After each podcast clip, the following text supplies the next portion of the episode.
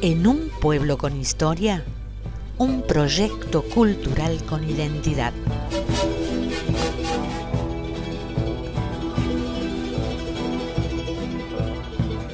En el marco de la celebración del Día del Pueblo, la Comuna de la Higuera y el Museo Popular de Historia Regional Macat Genen los invita a participar de las actividades a realizarse los días primero al 6 de agosto de este año 2022. Los esperamos.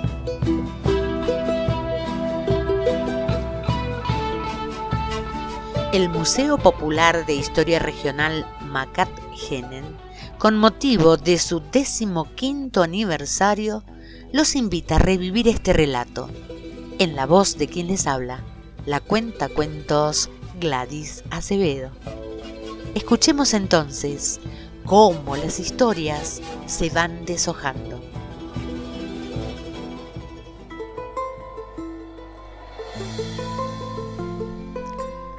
Yuraj Taco es uno de mis nombres, aunque me llaman algarrobo blanco en la lengua del hombre que nos invadió allá por el 1500. También me conocen como Chiquina Loloba, que significa algarrobal en el dialecto genia de los comechingones de mi tierra. Otros me dicen taco, que quiere decir árbol o árbol sagrado. Muchas lunas he visto pasar en este tiempo que suma más de 200 años. He vivido muchas historias y guardo secretos que hoy quiero contar al igual que mis hermanos, el taco del pie de la cuesta y el que vive cerca del arroyo. Somos los más ancianos, los que aún resistimos al descuido de algunos hombres. Mis bisabuelos y tatarabuelos, árboles milenarios del pueblo de Macatgenen, fueron testigos de otras historias. Algunas me llegaron desde la misma tierra a través de mis raíces que son muy profundas. Otras me las contó mi papá cuando yo era chico o las escuché de mis abuelos. Así supe que en estas tierras vivieron bravos cazadores que se alimentaban de nuestros frutos y que pintaban dibujos en las rocas para tener siempre buena casa con qué sostener a su familia.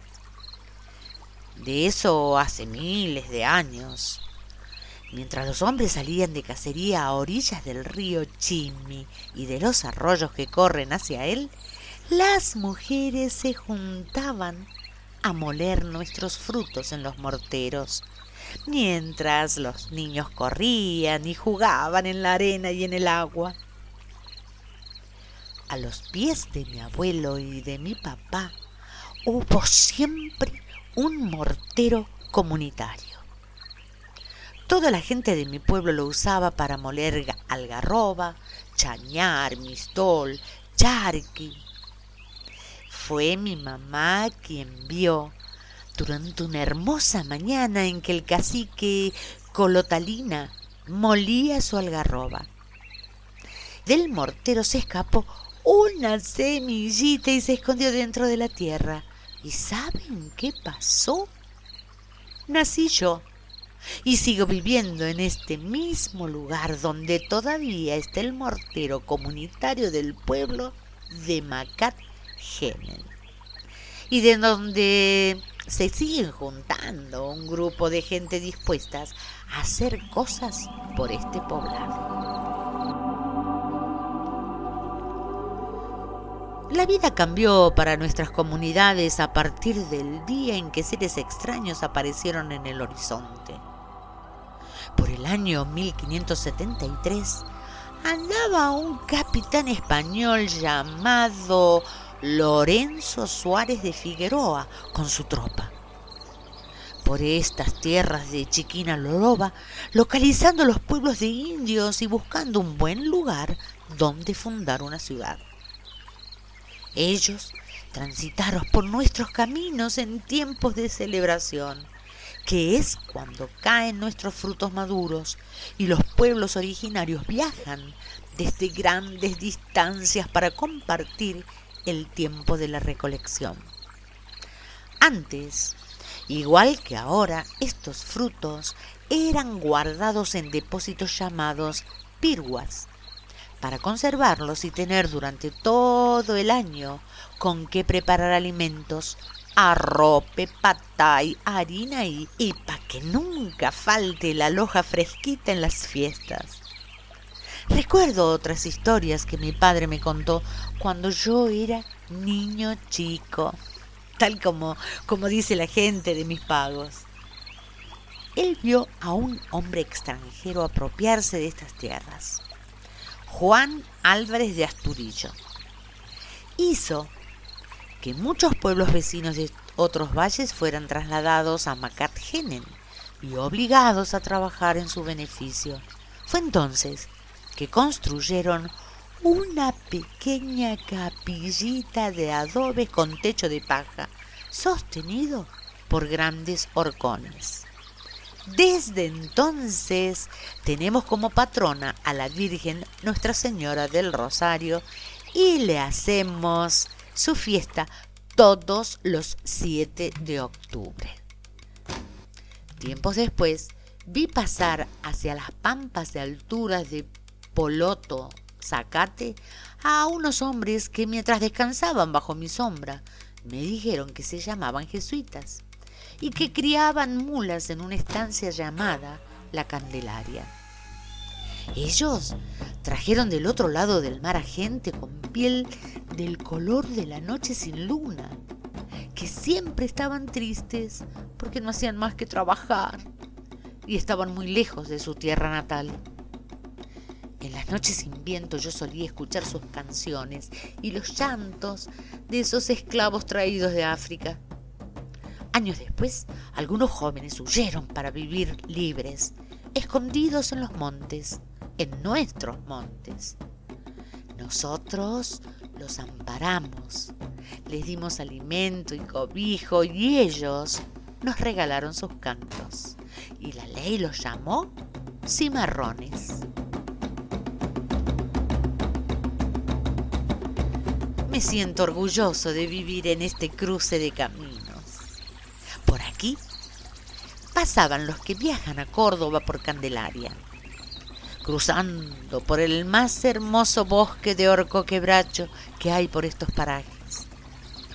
Igual es el camino que va para Guasapampa o la pampa de atrás de la sierra.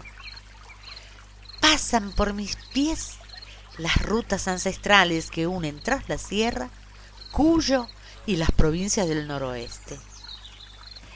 Mi papá vio pasar por aquí a las mulas cargadas de mercadería rumbo al Alto Perú.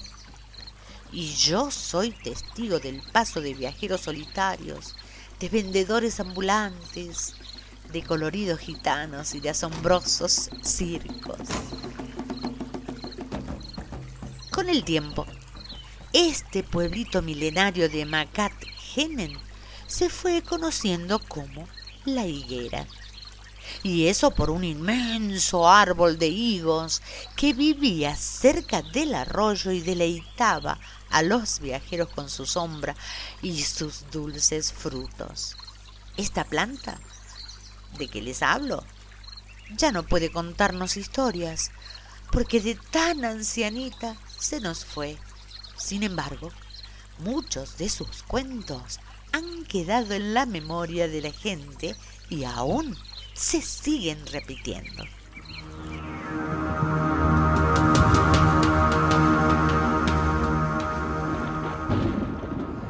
Dicen que a mis pies se ajusticiaba a quienes cometían delitos. ¿Será verdad? ¿Será leyenda? Hay quienes aseguran que bajo mi sombra los encargados cumplían la orden de cortarle los dedos. También dicen que de los incas del norte no llegó esta costumbre. Me acuerdo como si fuera ayer de haber visto pasar en todas las direcciones a grupos de gauchos, montoneros y tropas de federales y unitarios. Vi andar por aquí al famoso caudillo Facundo Quiroga, en sus cabalgatas entre los llanos riojanos y las ciudades. También escuché relatos de muchas batallas, desde que el general José María Paz despojó a Juan Bautista Bustos del cargo de gobernador de Córdoba, hasta que en mayo de 1831 cayó prisionero. A fines de 1840 se rebelaron los provincianos en desacuerdo con la política de Juan Manuel de Rosas. Un ejército que había partido desde Córdoba rumbo a Cuyo pasó por la Punilla y acampó en San Cala. Estaba comandado por el coronel José María Vilela y respondía al general Lavalle. La fuerza contraria al mando del general Pacheco recibió la orden de avanzar hacia San Cala. Ese día descansaron en el pueblito de la higuera bajo mi reparadora sombra y escasa distancia del campamento del ejército unitario. Yo escuché cuando recibieron la orden de avanzar. Era el tiempo en que los pueblos nativos se juntaban para celebrar la fiesta del algarroba.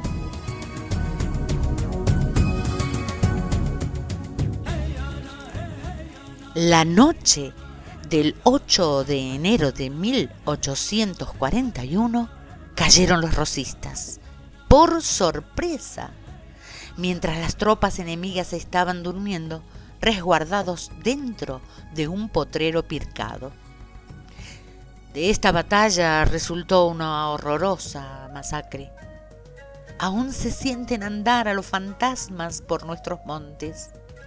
Así lo cuentan mis otros árboles hermanos, que las siluetas de los muertos aparecen en las oscuras noches sin luna y deambulan asustando con sus lamentos.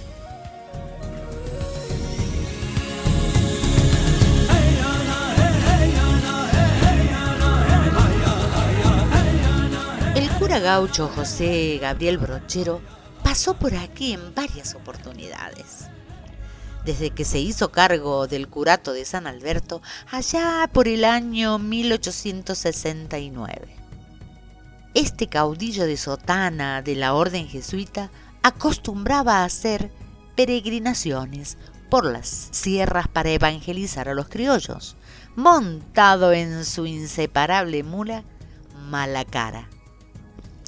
Siempre llevaba en una mano la rienda y en la otra el Evangelio cada tanto pasaba Brochero rumbo a Soto, en un coche tirado por dos mulas. Iba a buscar a sus amigos y bienhechores que viajaban hasta Soto en el ferrocarril. Para la construcción de la Casa de Ejercicios Espirituales, obra que comenzó en agosto de 1875, instaló cerca los hornos de ladrillos. Miles de veces vi pasar a las mulas con las árganas cargadas de cal que llevaban desde la higuera. Una vez terminada la casa, el cura acostumbró a los criollos a realizar ejercicios espirituales durante ocho o nueve días. La mayoría viajaba grandes distancias a caballo varios cientos de paisanos se juntaban en las villas del tránsito. Solían ver pasar en sus cabalgaduras a los jinetes de mi pueblo rumbo a los ejercicios en la villa, que después se llamó Cura Brochero. Aún se mantienen las cabalgatas brocherianas.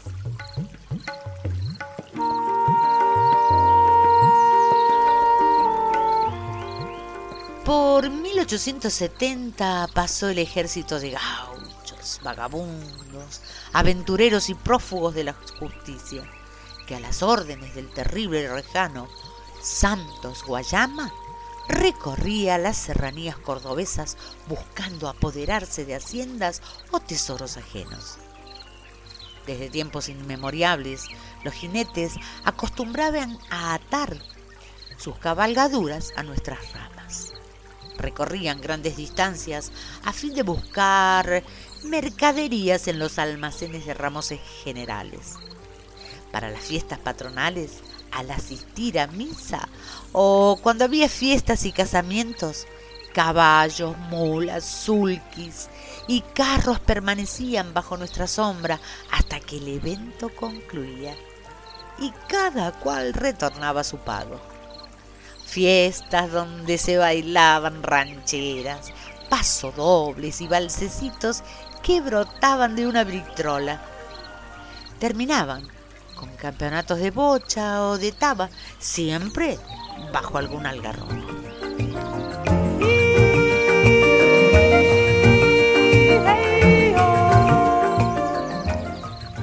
Árboles centenarios, así como nuestros hermanos más jóvenes, escuchamos brotar la música del interior de la Salamanca. Observamos con atención cuando se construyó la escuela o se formaron las hornillas y hornos de cal que si bien dieron trabajo a muchos hombres, devoraron entre sus llamas a miles de nuestros hermanos. Vimos llegar la mensajería por el viejo camino de la cuesta y pasar a las bellas niñas con sus tarros bamboleando sobre el pachiquil armado en la cabeza a buscar agua fresquita al pozo de la comunidad. Vimos también a curanderos, parteras, vendedores ambulantes y vendedores de frutas o hierbas medicinales que venían de Soto, trayendo la mercadería en jardineras tiradas por varias mulas o en las alforjas de los caballos. Escuchamos cantar a José Castro mientras hacía de peluquero, erraba los caballos o preparaba los cajones para los muertos. Hoy si habremos visto tejer a doña Ambrosia, a doña María, a doña Arminda y a tantas mujeres que armaban sus telares bajo nuestra sombra, a doña Conci vendiendo empanadas, sentadita al fresco con su canasta.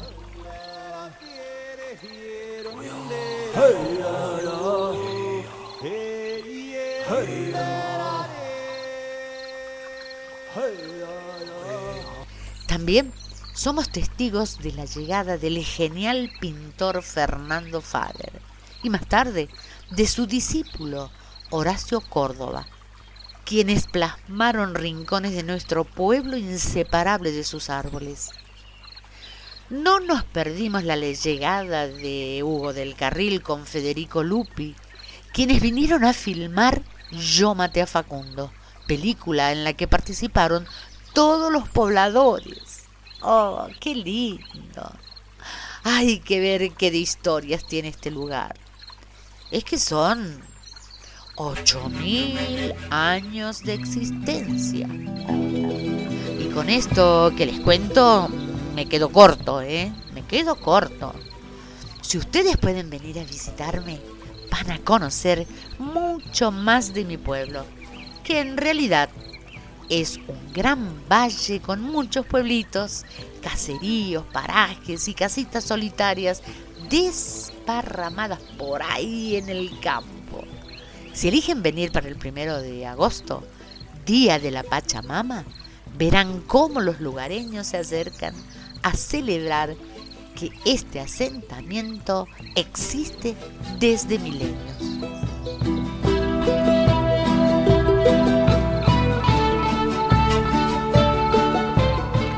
Nosotros, los árboles, somos hermanos algarrobos. Breas, chañares, mistoles, piquillines, quebrachos, quinchilines, sinacinas, tintitacos, tuscas. Pedimos a los hombres que nos cuiden, que descubran nuestros retoños y les hagan lugar para crecer, que al reforestar lo hagan con ejemplares autóctonos, ya que nosotros brindamos sombra, damos dulces frutos y hermosas flores amarillas. Consumimos solo el agua justa para crecer Damos cobijo en nuestras ramas a cientos de aves y miles de abejas que fabrican una exquisita miel. Esta es la meta que deseamos alcanzar a fin de proteger el patrimonio ambiental y cultural para las futuras generaciones. Este relato fue escrito en forma conjunta entre el grupo Macatgenen, el Museo Popular de Historia Regional Macatgenen y pobladores de La Higuera. Colaboradores: Chiquitín Gómez, Delfín Barrio Nuevo, Eduardo Brito, Federico Blanco Pol, Javier Paz, Lito Gómez, María Mercedes Herrera, Pichón Benavides, Tutino Manzanelli, Víter Barrio Nuevo. ¿Y quién nos ayudó con las correcciones? La profesora Cecilia del Carmen Herrera.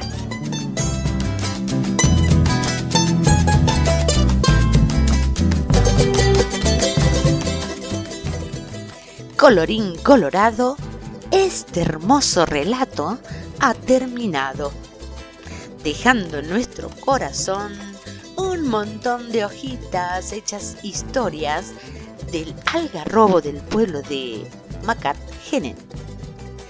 Hasta pronto, los saluda la cuenta cuentos. Adiós, adiós.